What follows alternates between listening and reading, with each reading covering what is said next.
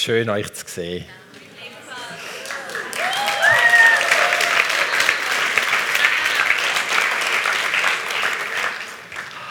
Ich freue mich so, mit euch einfach die Zeit können zu verbringen in Gottes Gegenwart. Es ist so ein Vorrecht, dass wir miteinander ihn anbeten können.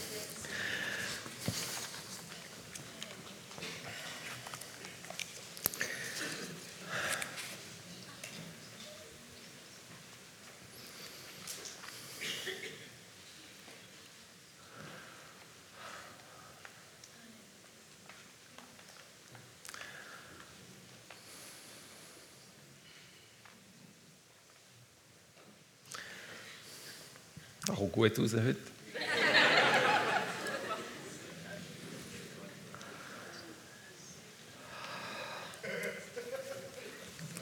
Ich spüre so viel von seiner Liebe.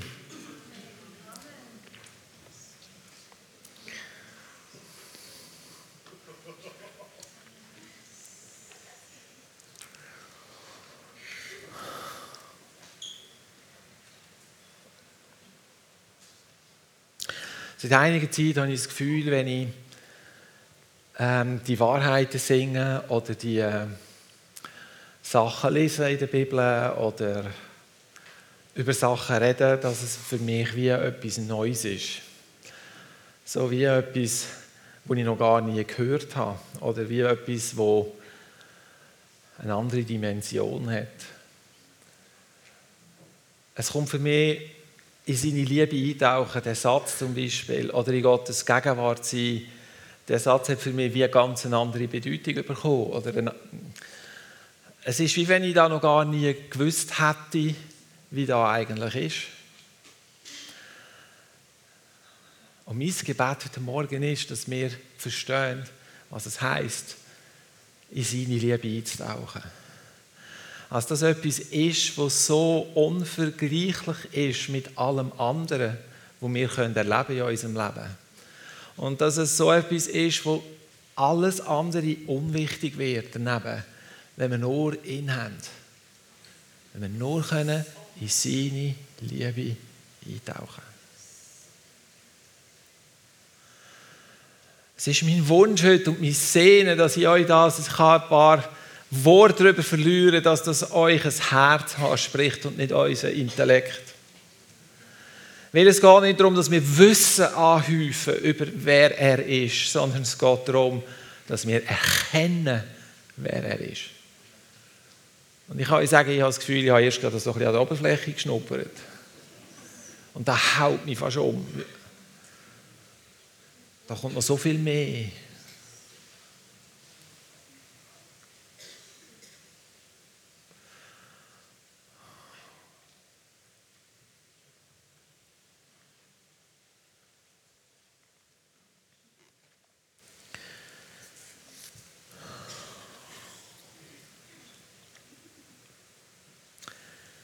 Gott ist gut.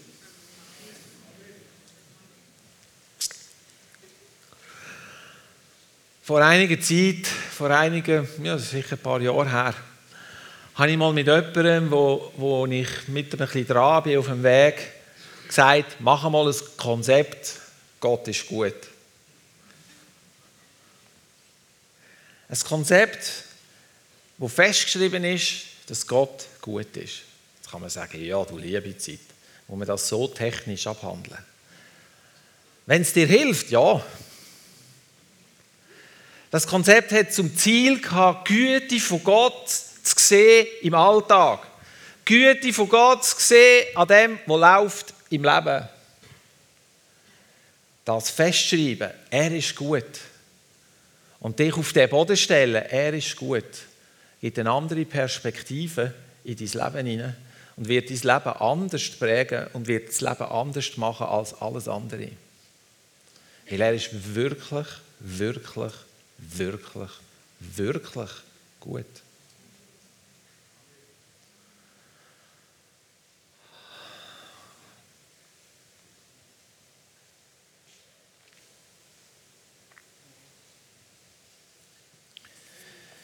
Ich werde mit euch heute Josef anschauen. Geschichte von Josef. Ich kann nicht alles bringen, weil die ist viel zu lang. Aber ein paar Sachen.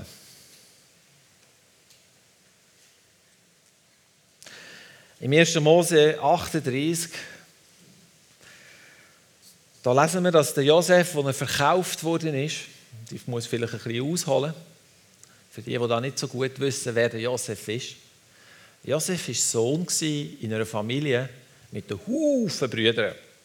Er hatte zehn ältere Brüder, er hatte noch einen jüngeren Brüder, es waren mindestens zwölf. Und ich glaube, da hat es auch noch ganz viele Schwestern gehabt, die in diesem Kontext sich befinden. Als er 17 war, hat er angefangen mit seinen älteren Brüdern Schäfli hüten, Rinder züchten, weil das das Business war von der Familie. Die sind Selbstversorger Die haben im Land Kanaan gewohnt, im späteren Israel. Die sind aber dort nur Gäste eigentlich. Und er hat mit seinen Brüdern den Job gemacht, wo es darum gegangen ist, dass das Familienbusiness funktioniert, damit sie leben können. Der Josef war eine spezielle Person, weil er hat seinem Vater immer hinterbracht, was Brüder wieder für einen Seich gemacht haben oder Böses gemacht haben. Und ich könnt euch vorstellen, er war nicht sonderlich beliebt bei seinen Brüdern. Der Höhepunkt ist dort passiert, wo der Josef dann äh, Träume hatte von Garben. Garben, das sind so da die Strohdinger da, oder die, so die Dinger da eben. Das Korn, das man so zusammenbindet. So Bündel macht damit. Und er hat geträumt, dass seine Garbe sich aufrichtet, in die Mitte geht und alle und die Garben von seinen Brüdern rundum und alle verneigen sich vor ihm. Oder dann hat er geträumt, dass Sonne, Mond und Sterne kommen und sich vor ihm verbeugen. Cooler Traum. Ganz cool, wenn du das diesen Brüdern sagst, die eh nicht leiden können. Das war nicht unbedingt die Weisheit mit dem Löffel gefressen. Gewesen.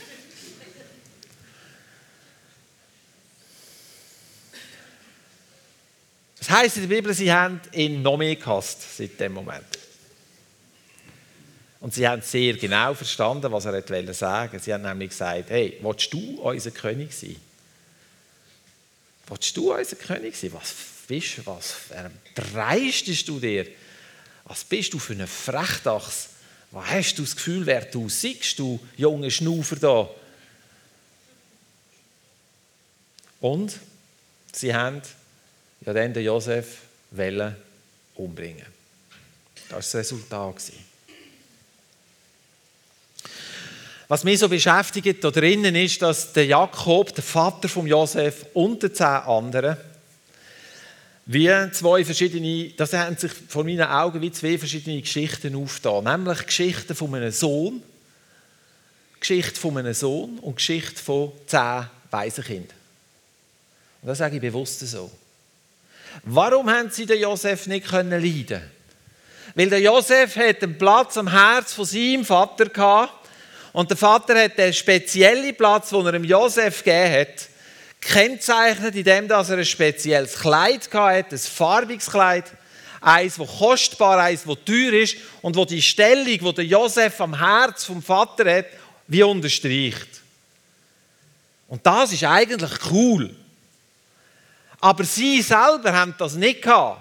Sie haben hundsgewöhnliche Arbeitsklamotten gehabt. Der Vater hat ihnen sowieso nicht vertraut. Er hat, äh, er hat den einen Josef vorgezogen und er hat sie, die zehn anderen so wie, ja, die braucht es halt auch noch, oder? Das ist ja gut, sind die da, weil dann läuft das Business. Und jetzt können wir, können wir darüber uns unterhalten, über die Familiengeschichte und so. Aber was ich sagen will, ist, dass es extrem wichtig ist für deine und für meine Entwicklung, dass du einen Vater hast, der dich liebt.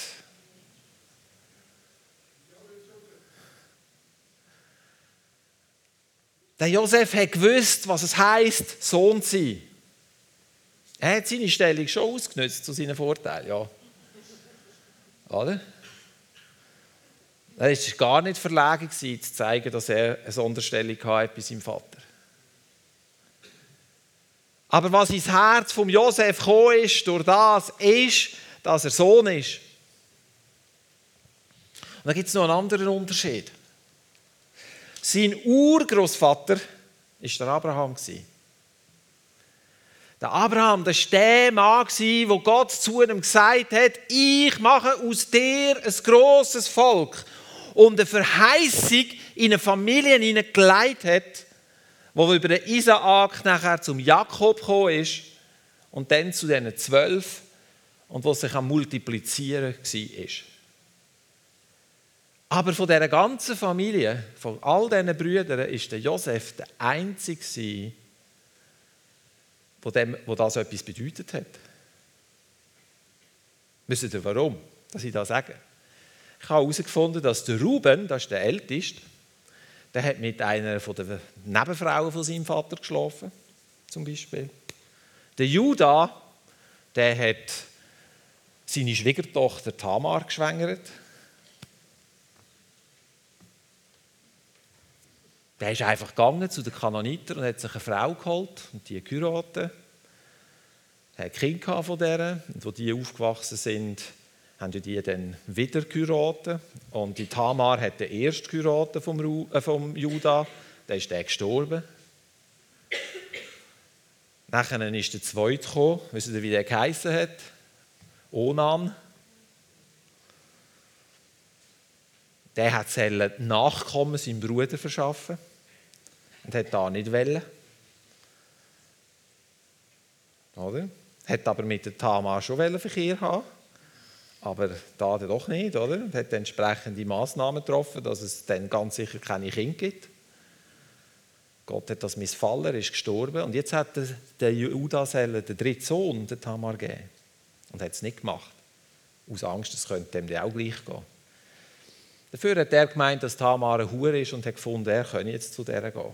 Also das zeigt die Gesinnung in dieser Familie, dass sie das, was an Verheißung war, wo ausgesprochen war, in ihre Familie ihnen nicht kennt haben. Der Einzige, der es kennt hat, war der Josef. Was mir auffällt, ist, sie haben ein Problem gehabt, sie haben das Problem lösen und wo sie das Problem gelöst haben, die Zeit ist ihnen besser gegangen. Ist irgendwie ein bisschen leichter geworden. Warum nicht? Ja, weil ein Sünde zeugt die nächste. Also, Josef ist weg. Und jetzt? Was erzählen wir jetzt unserem Vater? Sie haben ihn in Brunnen abgeschmissen und eine Karawane verkauft als Sklave nach Ägypten und haben jetzt irgendeine Erklärung gebraucht, um ihrem Vater zu erklären, was sie gemacht haben. Und was haben sie erklärt? Ja, das wildes Tier hat nicht gefressen. Und der Jakob hat sich nicht mehr trösten lassen von dem. Sie haben keinen Vater gehabt keine Vaterbeziehung gehabt. Sie sind sich nicht schade gewesen, ihren Vater brandschwarz anzulügen. Und dem Vater hat das Herz gebrochen, wo der Josef tot war. Und er gemeint hat, der Josef sei tot. Und die Zehn müssen das mit anschauen, Tag für Tag. Oh, nicht gut. Was frisst sich da in eine Seele rein? Wo sich eins macht mit Ungerechtigkeit, wo zulässt, dass bittere Wurzeln ins Leben hineinkommen, wo das ganze Leben nachher so beherrschen, dass man sich in eine Situation manövriert, wo man das Gefühl hat, man kommt gar nie mehr daraus raus. Weil der Jakob hat ja noch einen anderen gehabt, der Benjamin, der Kleine, oder? Der Pfödi da. Und das heißt in der Bibel, er hat den besonders behütet, oder? Der hat dann der so Sorge gegeben zu dem, der hätte sicher nicht mit diesen Zähnen mitgegeben. Und sie haben an Benjamin jeden Tag gesehen, was sie gemacht haben. So, was ich sagen wenn du vaterlos bist, wenn du ein Waisenkind bist, wirst du das Werk von einem Waisenkind tun. Und das Werk von einem Waisenkind sind immer auf sich selber bezogen. Du willst dein Problem selber lösen. Du, du hast das Gefühl, du musst dafür sorgen, dass deine Probleme gelöst werden. Du musst dir etwas Gutes tun, indem du es selber machst und selber dafür besorgt bist. Die zehn haben da wirklich gemacht, sie haben ihr Problem lösen. Sie haben den Hass und den Neid hat sie so zerfressen, dass sie es nicht mehr ausgehalten haben und sie haben ihr Problem lösen. Jetzt schauen wir mal den Josef an. Josef im Brunnen. Er kommt zu seinen Brüdern. Er, er, er kommt, bringt Nachricht vom Vater. Die packen ihn, ziehen ihm sein Kleid ab und schmeißen ihn in eine leere Zisterne rein und lernt ihn dort unten und er versteht die Welt nicht mehr. Was läuft? Leute, was macht ihr? Was soll das? Und könnt ihr euch vorstellen, es heißt in der Bibel, dass der Ruben gesagt hat, wo er uns angefleht hat, wir sollen ihn doch wieder aufnehmen, ist unser Herz hart geblieben. Und wir haben das Schreien von dem Jüngling nicht gehört. Em Josef, seine Welt ist von einem Moment auf den anderen aus allen Fugen gefallen. Midianiter haben ihn gekauft, haben ihn in der Kolonne mitgenommen, mitgeschleicht nach Ägypten, durch die Wüste durch. Und er hatte jetzt sicher einige Tage oder Wochen Zeit gehabt, um über sein künftiges Schicksal nachzudenken und innerlich Abschied zu nehmen von seiner Familie, wo er gewusst hat, wo er nie wieder zurück wird kommen können. Nie wieder. 17. Und wenn wir jetzt den Mann anschauen, er ist nachher verkauft worden, Potiphar, einem Angestellten, einem Beamten vom Pharao. Und wenn wir jetzt dort lesen, im 1. Mose 39, heißt und ich lese einfach ein paar, ihr seht den Text hinten eingeblendet, dann, und das heißt dort in dem Text, dass der Herr mit dem Josef war und ihm alles glückt ist. Vers 2. Und sein Herr, also der Ägypter, hat gesehen, steht im Vers 3, dass der Herr mit Josef war und dass der Herr alles, was er unternahm, unter seinen Händen gelingen ließ. Und dann im Vers 5 heißt es, segnete der Herr das Haus des Ägypters um Josefs Willen und als ich das gelesen habe, hat es bei mir eine kurze Überlastung gegeben von den Stromleitungen.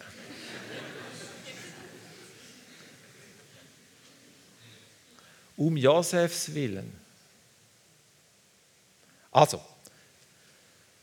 cool ist, der Herr ist mit dem Josef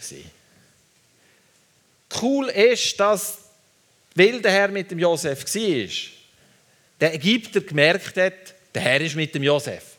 Weil was der anlenkt, da geht.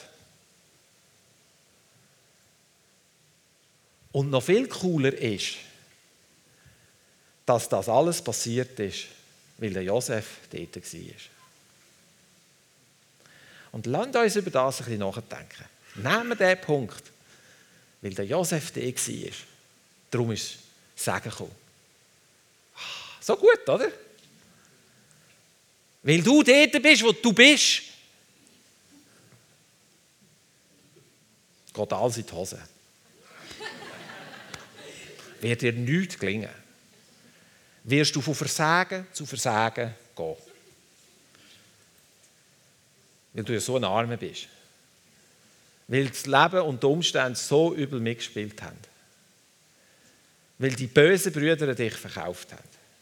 Weil die böse Familie dich verraten hat weil, weil die dich nicht geliebt haben, nicht geehrt haben, nicht geachtet haben und so weiter. Ein bisschen sarkastisch, gell? Aber ich werde euch wie vor Augen malen, dass der Josef in dieser Situation das Recht hatte, so zu denken. Oder nicht? Wieso hat er nicht so gedacht?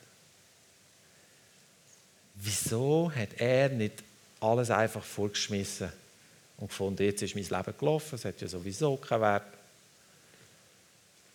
Jetzt muss ich einfach schauen, dass ich irgendwie entweder möglichst gut durch da komme oder ich muss einen Fluchtplan aushacken, vielleicht kann ich abhauen. Und wenn da alles nicht geht, dann ist es am besten, wenn ich gerade sterbe. Hm. Wieso hat er nicht so gedacht? In seinem Herzen war etwas, wo ich sage, er hat gewusst, wer Gott ist. Weil er gewusst hat, wer, was es heisst, Sohn zu sein. Er hat genau gewusst, wer sein Versorger ist und er hat genau gewusst, woher seine Hilfe kommt. Und was der Josef auszeichnet, ist, dass er in dieser Situation nicht den Pickel vorgeschmissen hat, sondern dass er in dieser Situation war, wer er war und geblieben ist, wer er geblieben ist. Und dass der Herr mit ihm war, der gesagt hat, wo, wo ihm einfach das Gelingen gegeben hat als Sklave. Er war Sklave. Macht euch da bewusst, er war Sklave. Er war nicht der King, der reinmarschiert ist und gesagt hat, Leute, ich zeige euch jetzt, wie das läuft. Er hat Sklavenarbeit gemacht. Und als ich fast musste brüllen, wo sich, wo sich die Frau vom Potiphar an ihn hergeschmissen hat und jeden Tag gesagt hat, hey Junge, komm. Leute, der, der, der war noch nicht 20 gewesen, also im Vollbesitz seiner ähm, Hormone.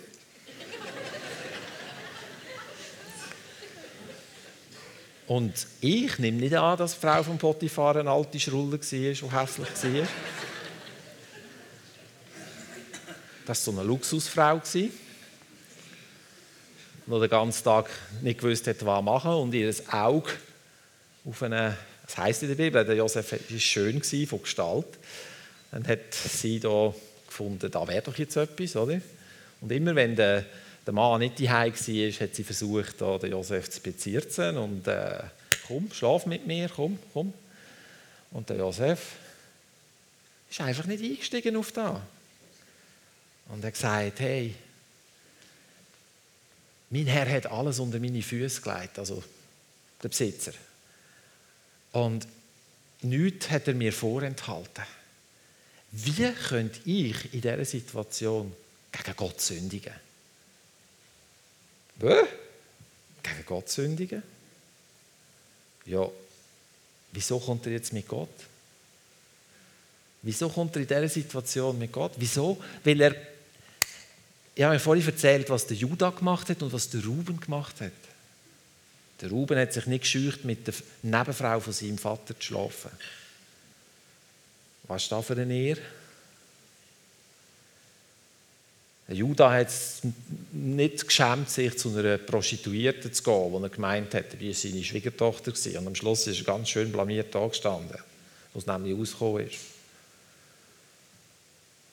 Und der Josef sagt, könnte ich denn gegen Gott sündigen?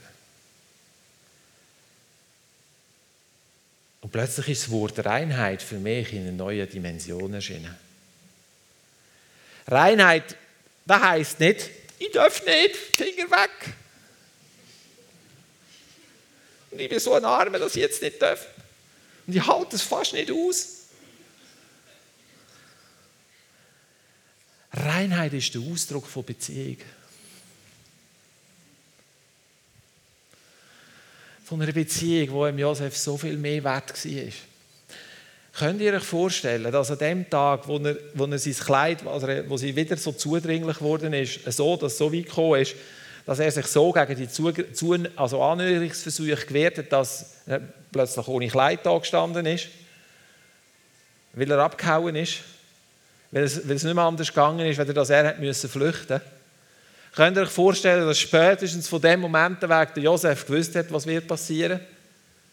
Wo die Frau nachher ihre Diener gerufen hat, und gesagt hat, der hat Welle mit mir und so, oder? Und einfach den Spieß gekehrt hat und das Kleid neben sich hat liegen, bis zu der Mann heimgekommen ist, damit äh, sie die Geschichte auch ihrem Mann erzählen und der nachher den Zorn gepackt hat und der Josef ins Gefängnis geworfen hat. Könnt ihr euch vorstellen, dass in diesen Stunden zwischen ihnen der Josef gewusst hat, was wird passieren?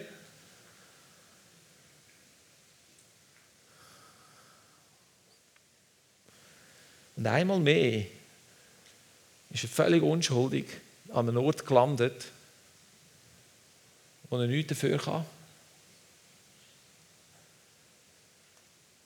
Und einmal mehr hat er sein Herz bewahrt und ist selbst im Gefängnis innerhalb von ganz kurzer Zeit wieder an dem Punkt gewesen, dass der Gefängnis, äh, Gefängnisdirektor, würde man heute sagen, gesagt hat, hey Josef, äh, ich übergebe dir die Organisation von meinem Gefängnis. Ich muss mir mal vorstellen. Der hat nichts mehr gemacht. Der hat, der hat äh, ein cooles, leichtes Leben gehabt. Warum? Josef hat das organisiert. und es ist Frieden ins Gefängnis gekommen und die Abläufe haben funktioniert. Und der Josef hat das so organisiert, dass alles für alle gut war. Der ist von Zelle zu Zelle marschiert. Da war nicht einmal mehr Angst da, der könnte einen Aufstand anstacheln oder abhauen. Die sind sehr äh, nachlässig geworden, würden wir sagen. Oder? Könnt ihr euch zu Lenzburg das vorstellen? Wie darf es da würde in der Zeitung stehen, wenn da auskommt, oder? Da wäre ein Medienrummel. Wenn du keinen Vater hast, das ist eigentlich gar nichts. Einverstanden, ich bin überzeugt, da hat es ganz viele Menschen, die nicht ihren lieblichen Vater gut erlebt haben. So wie die Zehn es nicht gut erlebt haben. Einverstanden. Und das tut mir sehr leid. Wenn das so war in deinem Leben. Aber wenn du zulässt, dass da die letzte Realität ist in deinem Leben, dann wirst du vaterlos durchs Leben gehen.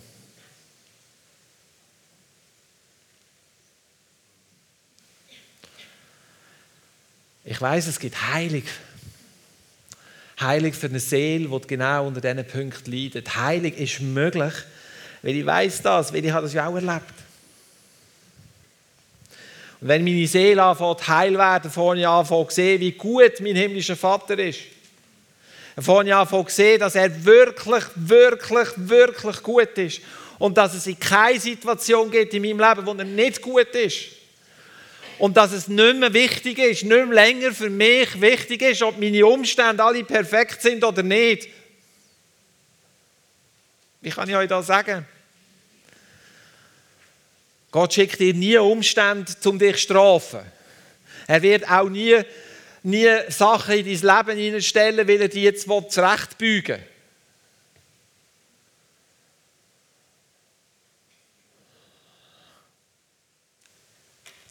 Wenn du den Eindruck hast, dass das Schlechte, das du erlebst, dass das Gott ist, der dir da schickt, damit du nicht hochmütig wirst zum Beispiel oder damit, damit du in dieser Situation etwas darfst lernen Oh!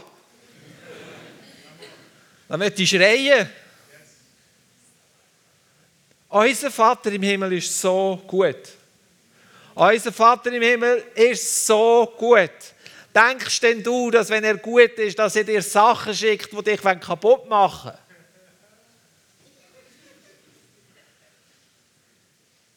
Jetzt höre ich gerade die, all die Bibelstellen mit den Peitschen oder Zucht. Wen der Herr liebt, den züchtigt er und schwartet ihn durch.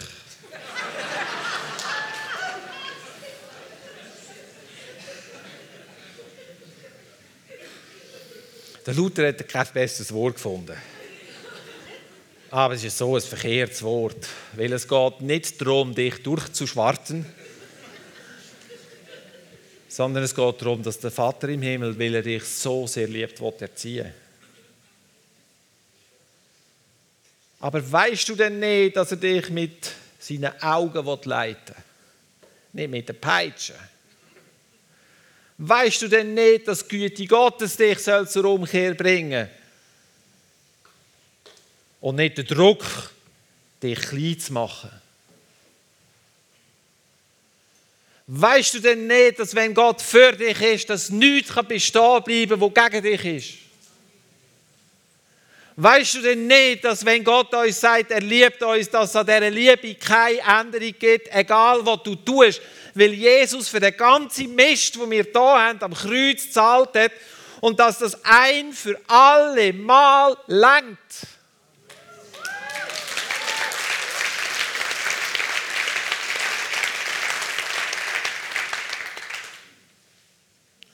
Weißt du denn nicht, dass der Vater dich so sehr liebt? Dass er seinen Sohn für dich geht. Ich sage euch, ich weiß ja da schon seit ich, bin, ich sage, ich bin einmal gläubig auf die Welt gekommen. ich weiß das schon seit dass ich lebe. Nein, wirklich, ich habe das Gefühl. Es gibt keinen Tag in meinem Leben, wo er nicht da war. Aber in dieser Dimension, wie ich es heute verstehe, habe ich es noch nie vorher verstanden. Mir ist letztes Jahr nicht so gut gegangen. In meinem Leben sind ein paar Sachen passiert, da habe ich wirklich Freude gehabt. Da bin ich mir äh, sehr unschuldig vorgekommen, so fast die Unschuld vom Lande.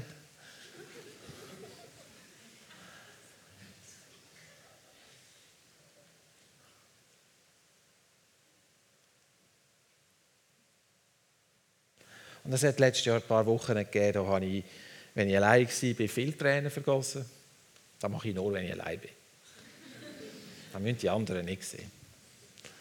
Und ich will dann niemand beschweren mit dem Zeug.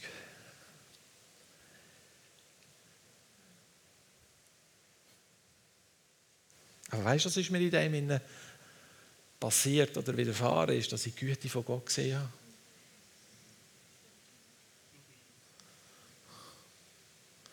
Und dass ich jetzt in dem Dilemma, in wo ich irgendwo war, gemerkt habe, ich habe einen Vater, der mich liebt.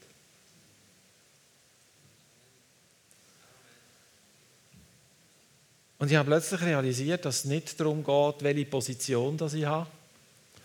Und nicht darum geht, wer, wo ich bin, sondern darum geht, was ich bin. Da innen hat es Leute, die haben vergessen, dass sie Söhne sind. Wir sind Söhne. Und ihr lieben Frauen, ihr seid Söhne.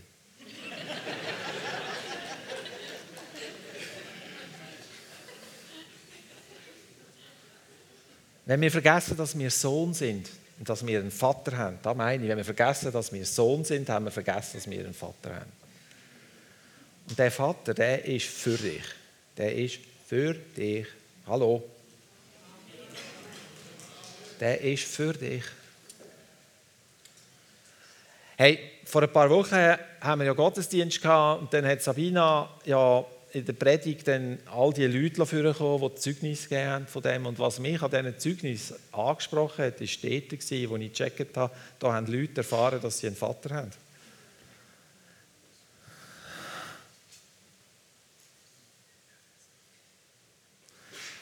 Wir leben in einer vaterlosen Zeit. Wir leben in einer Zeit, wo Väter mangelbar sind. Zuchtmeister haben wir schon, aber Väter haben wir keine. Oh, wie muss ich das machen? Ich will ja, aber ich weiß nicht wie.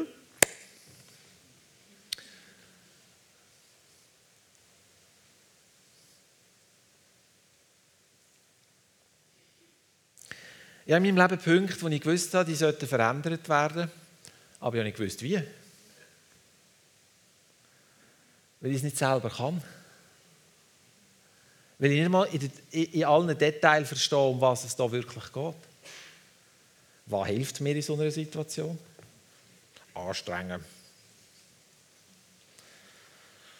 Mehr Worship machen.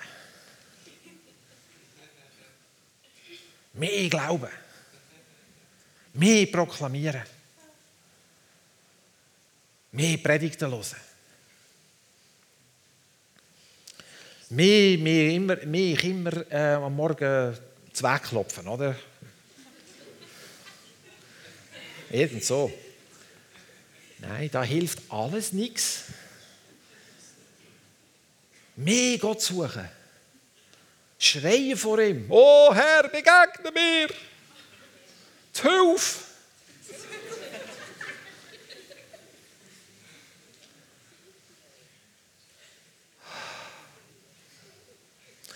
Mein Vater hat mir gesagt, relax.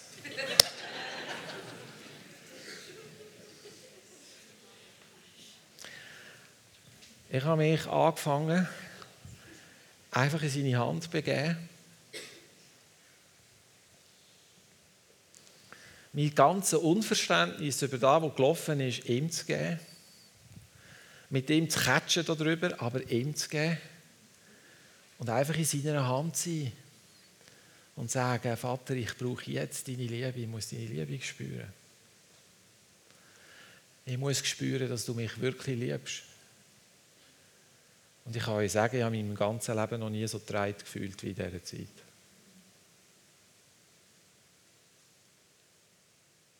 Schau, es ist wirklich nicht wichtig, wie dein Leben aussieht. Mit dem sage ich nicht, Oder Bibelstelle. Römer 8, 29. Alle Dinge dienen denen zum Besten, die Gott lieben. Halleluja. Und jetzt sag mal Danke für den Scheiß, der ist in deinem Leben.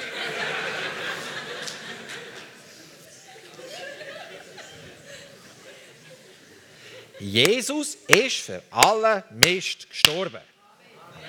Dann sage ich doch nicht Danke für den Scheiß, der ist in meinem Leben. Was ist auch das für ein Denken? Jesus ist gestorben und hat den Mist getragen. So, wenn Mist ist in meinem Leben, hat der Mist in meinem Leben nicht das Anrecht, in meinem Leben zu sein. Und wenn er dann noch da ist und ich weiß nicht warum, dann weiß ich, ich habe einen guten Vater im Himmel, der mich liebt. Und wer herrscht über den Mist?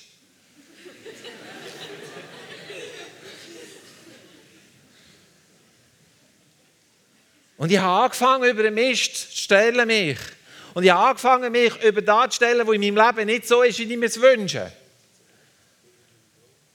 Und ich bin nicht der Arm. Der Arme, der unrecht behandelt wird und wo man nicht will. Und wo ein bisschen Mitleid braucht von Bahnen, weil das so gut tut. Oh.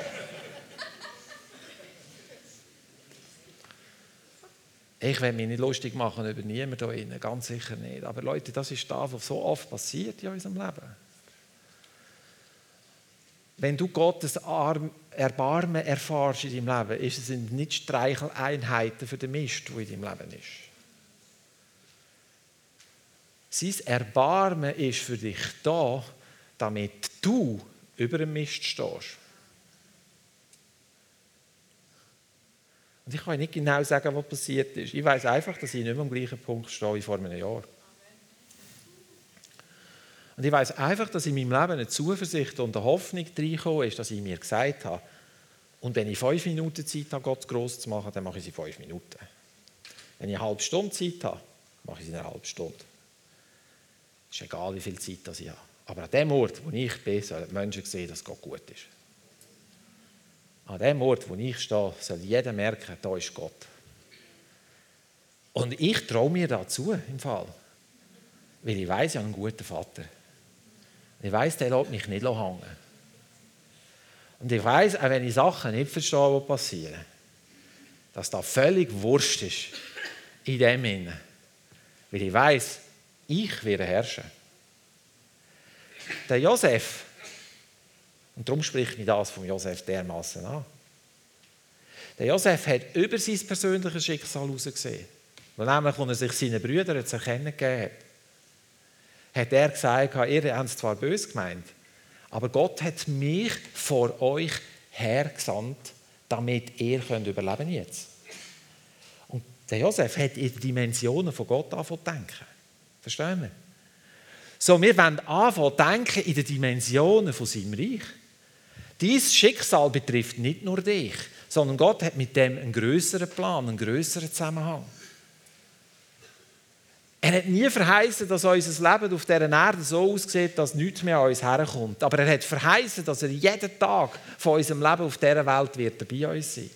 Er hat verheißen, dass es nichts gibt, das dich überwinden kann, weil er größer ist als jeder Widerstand.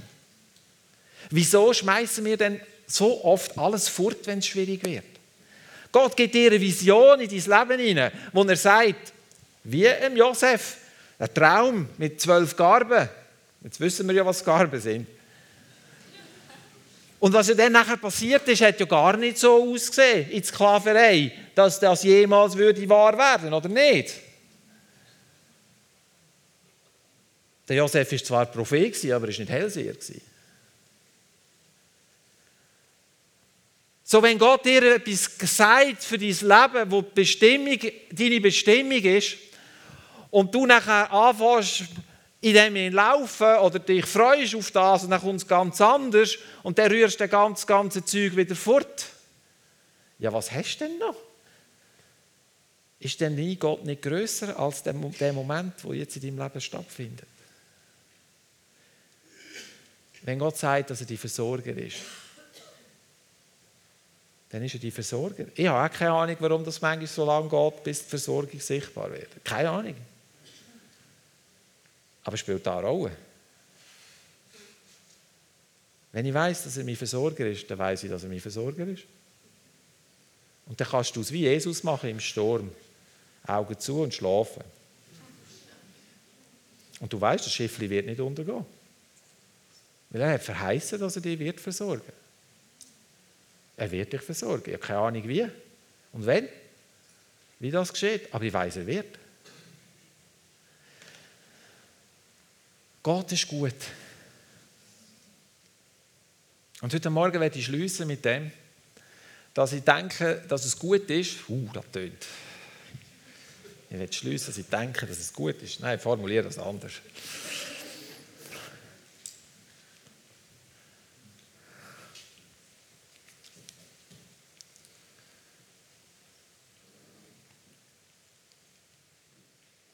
Schau.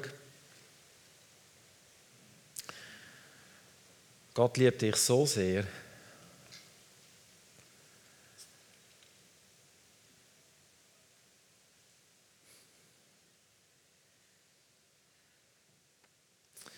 dass er sich nichts mehr wünscht, als dass du zu ihm kommst. Und dass er sich nichts mehr wünscht, dass du bei ihm bist. Und da geht so weit, dass er zu dir kommt. Er wünscht sich nichts so sehr, dir deine Güte, seine Güte können zu zeigen, wenn du bei ihm bist.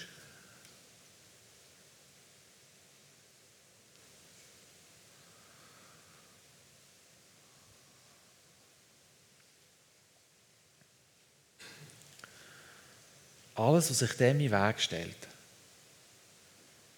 ist nicht von ihm. Alle die Gedanken von aber, aber und warum und wieso und wenn Gott gut wäre, dann würde, oder? Werden dich keinen Millimeter weiterbringen.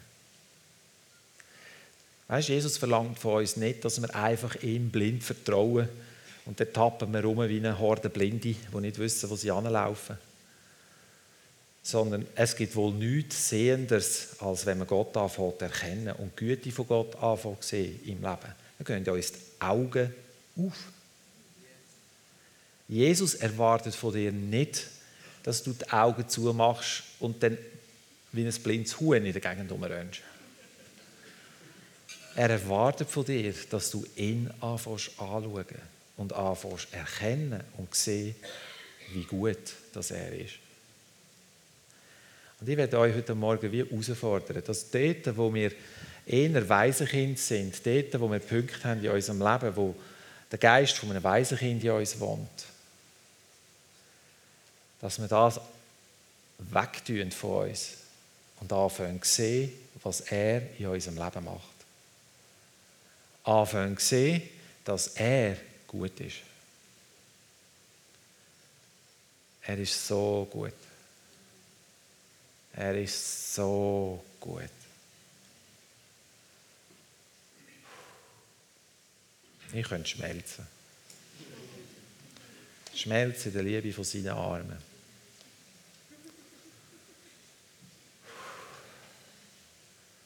Und heiß habe ich wie verrückt.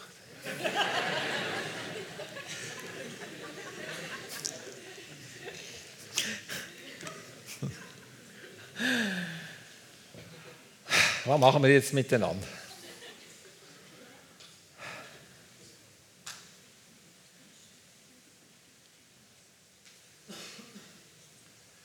Ich sehe Väter und Mütter, die Not haben wegen ihren Kindern. Ich sehe Kinder, die das Problem haben mit ihren Eltern. Was machen wir jetzt mit dem?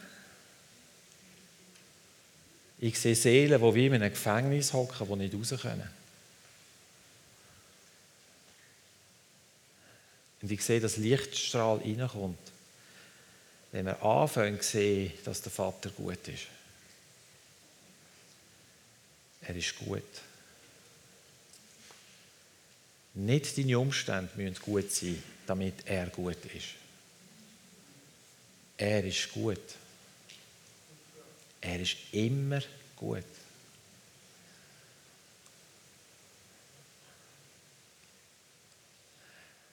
Band, kommen doch dir mal, da fühle ich mich nicht so allein davor.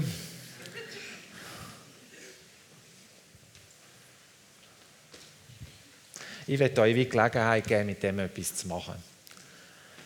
Ich werde euch die Gelegenheit geben heute Morgen, weil ich weiß, dass er da ist und weil ich seine Liebe so spüre, die fließen und wo wird, wo wird eure Herzen erreichen. Ich habe gestern Morgen ein Bild von einem, von einem, von einem Band von der Liebe, das um uns herumgeschlossen ist und wo, wo, wo nicht einengend ist und uns die Luft abschnürt, sondern wo wie das Leben durch, die, durch das Band von der Liebe zu uns kommt. Wenn du Kind hast, die nicht den Weg gehen mit Jesus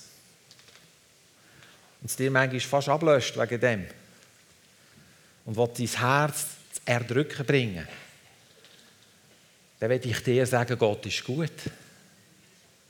Er ist gut. Und du sollst von dieser Güte Gottes durchdrängt sein. So wie der Josef von der Güte Gottes durchdrängt war, dass der Josef ihm alles gelungen ist, was er angefasst hat. Schau, jeder Mensch entscheidet selber, ob er das will oder nicht. Du kannst deine Kinder nicht zwingen dazu, aber du kannst Güte Gottes über ihnen freisetzen. Und weil er gut ist und weil du dort bist, wird er um deinen Willen Segen ausgüssen über diesen Kind. Er wird Segen ausgüssen, weil er gut ist und weil du da bist. Und weil du seine Güte erfahren hast.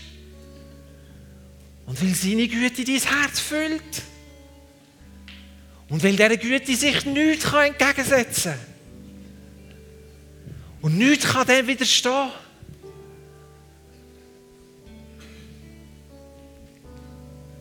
Da ist so viel Hoffnung für dich. Da ist so viel Glauben von ihm für dich. Weil er glaubt an dich.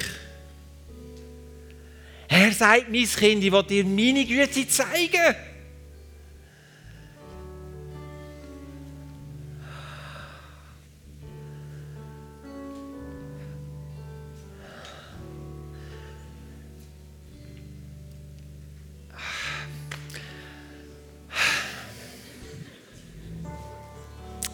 So, Heiliger Geist, komm und wirklich unseren Herzen. Dass wir sehen, dass du gut bist, dass wir sehen, dass du gut bist. Dass wir sehen, dass du gut bist. Jesus, da ist so viel Not unter uns, da ist so viel Schmerz unter uns, da ist so viel, wo nicht, wo uns die Sicht rauben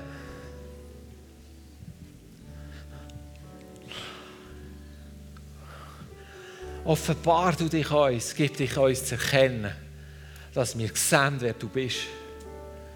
Und Jesus, wir haben eine Sehnsucht in unserem Herzen nach dir, nach dem alleinigen, wahren Gott. Ich habe so einen Hunger, dich zu sehen als der, wo du bist.